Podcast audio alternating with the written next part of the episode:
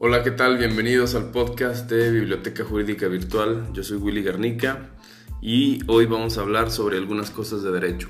Bienvenidos.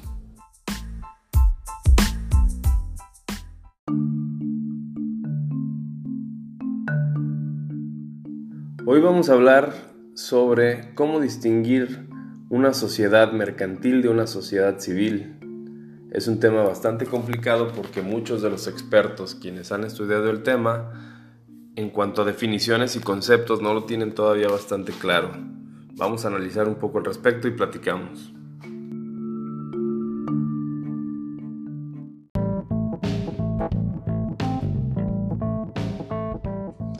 Entonces, es muy importante distinguir entre la sociedad mercantil y entre la sociedad civil. Es bien importante que entendamos que el derecho civil, como su nombre lo indica, regula las sociedades civiles y el derecho mercantil regula las sociedades mercantiles. Pareciera muy obvio, pero es bien importante hacer esta distinción porque en particular las sociedades mercantiles, que son las que analizaremos, se rigen por el derecho mercantil y el derecho mercantil hace énfasis en una palabra que es clave para entender cuándo estamos hablando de una sociedad mercantil. Esta palabra es la palabra comercio. La palabra comercio está íntimamente ligada a la economía. Entonces, analizando un poquito qué dice la economía sobre el comercio, la cataloga como una actividad de mediación entre productores y consumidores con un propósito de lucro. Aquí hay una palabra que nos brinca un poco, que es el lucro y lo definimos como una ganancia económica, como una obtener un, beneficio económico a partir de esta actividad, ¿no? De mediación entre quien hace un bien y quien lo termina recibiendo.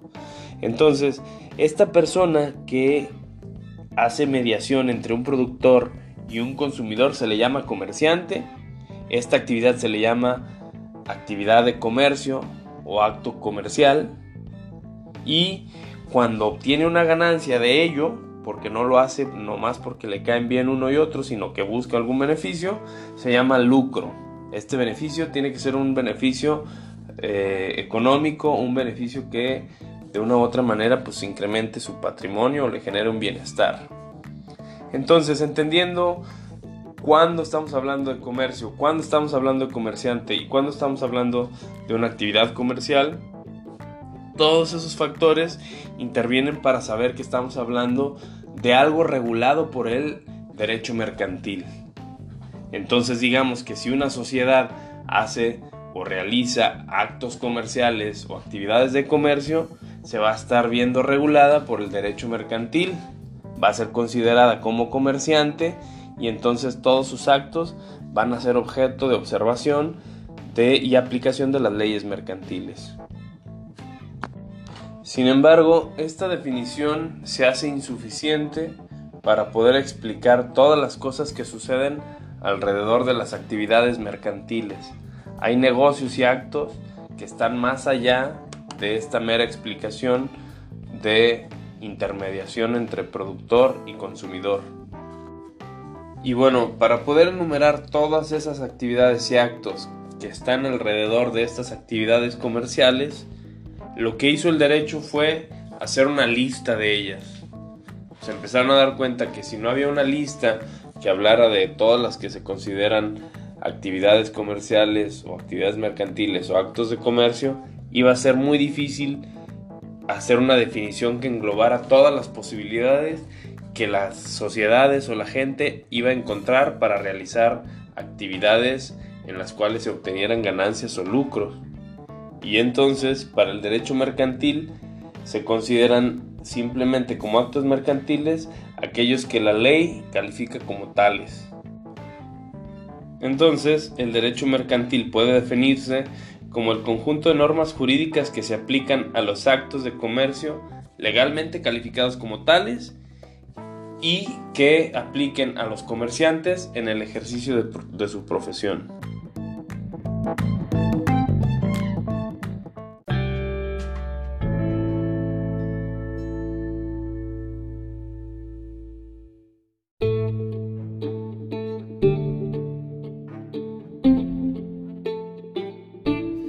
Entonces, cuando el derecho mercantil se quita de problemas y enumera, genera una lista de actividades que se considerarán como actos de comercio, hace muy accesible para que cualquier persona que haga una sociedad con otras personas sepa si la actividad a la cual se van a dedicar se considerará como un acto de comercio o no. Entre, entre otras actividades, el artículo 75 del Código de Comercio de la Ley en México señala que eh, la compraventa y el arrendamiento de bienes muebles, la compraventa de bienes inmuebles, comprar títulos de crédito, eh, generar contratos sobre títulos de crédito, todos aquellos actos que sean de empresas, fábricas y manufacturas, empresas transportistas, empresas constructoras, eh, comisiones mercantiles, operaciones de, de mediación mercantil como las que platicábamos, las operaciones de banco, los contratos de seguros, cheques, letras de cambio, eh, contratos celebrados entre comerciantes, contratos regulados por la Ley General de Títulos y Operaciones de Crédito, todas esas actividades se considerarán como actos de comercio. Entonces, si tu empresa realiza comúnmente cualquiera de este tipo de actividades, se considerará como una empresa que se dedica al comercio y por lo tanto será sujeto del derecho mercantil.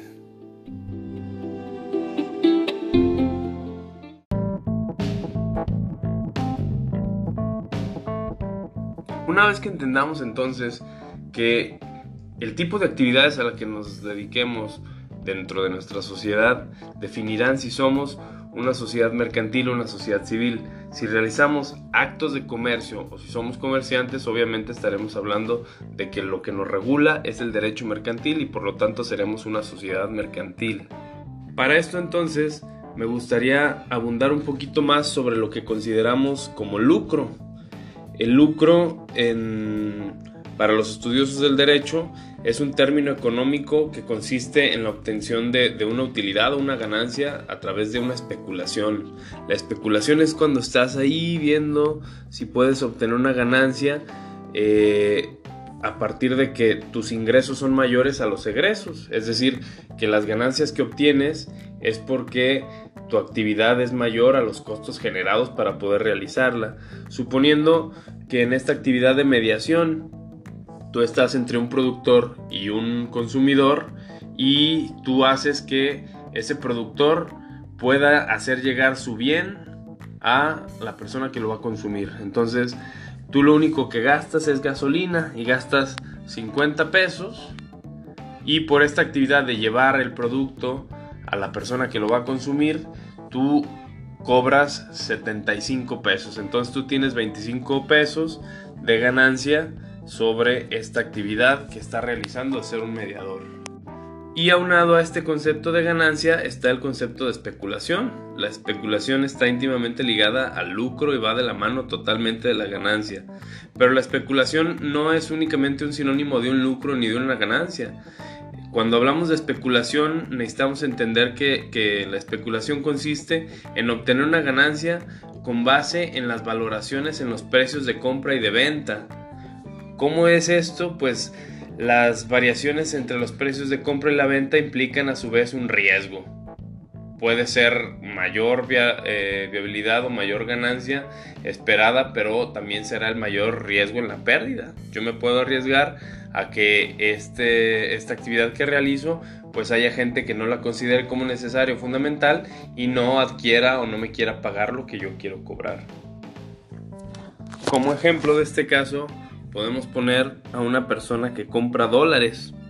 Estamos hablando de una actividad mercantil cuando esta persona que compra dólares está especulando con el precio de estos para poder entonces con estos dólares eh, comprar una mercancía y esperar a que la fluctuación o el cambio de eh, cotización que hay entre el dólar cambie para que el producto que trae y que luego vende genere un margen de ganancia con, esta, con este dinero. Pero no podría ser considerado un acto mercantil cuando esta persona compra dólares al precio que sea porque su finalidad con los dólares es quizás ir de viaje y pagar su alimentación y su comida en, en el viaje que va a realizar. Entonces, pues esta segunda actividad no tiene para nada una especulación mercantil o comercial.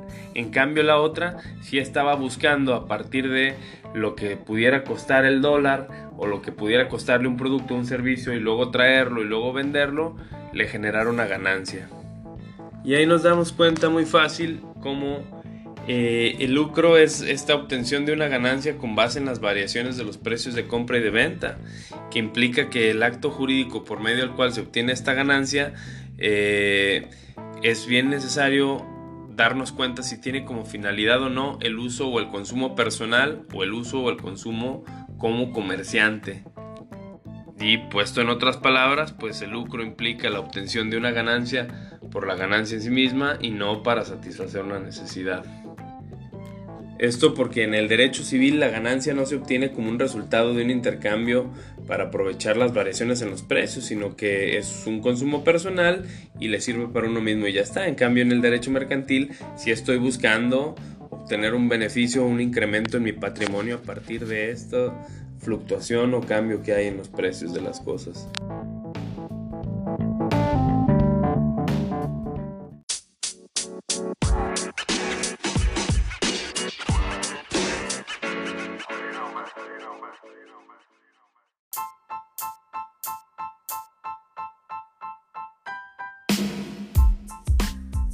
Entonces, resumiendo un poquito las ideas que platicamos el día de hoy, podemos platicar que si bien es cierto que en esencia el término de acto de comercio, así como lo definía la economía, refería al comercio en sí mismo, para el derecho no son sinónimos, porque el concepto de comercio es tan amplio que no puede ser acotado exclusivamente al derecho mercantil. Entonces lo que hace el derecho mercantil es generar su propia lista de lo que considera como actos de comercio. Entonces, si tú tienes dudas sobre si tu sociedad está considerada o no como una sociedad mercantil, deberás revisar si los actos que realiza o las actividades son de un comerciante o no, sabiendo que existe una lista de lo que se considerarán como actos de comercio. Si no estás en esa lista, es bien importante que entonces analices a profundidad la actividad que realizas para saber si esa actividad no tiene un fin de lucro o una especulación comercial. Acuérdate muy bien que este fin de lucro, esta actividad comercial es obtener una ganancia a partir de lo que tú gastas por lo que vas a recibir a cambio de ello. Y es bien importante entonces señalar que de acuerdo a la clasificación de Roberto Mantilla Molina, los actos de comercio pueden clasificarse de la siguiente manera. Actos absolutamente mercantiles, que son aquellos regulados únicamente por las leyes mercantiles, y actos mercantiles condicionados, que son aquellos que están regulados por las leyes civiles y las leyes mercantiles, pero que el sujeto, el objeto o el fin de este acto lo determina su mercantilidad. Nos vemos entonces en la clase para cualquier cuestión que necesitemos aclarar. Te mando un fuerte abrazo.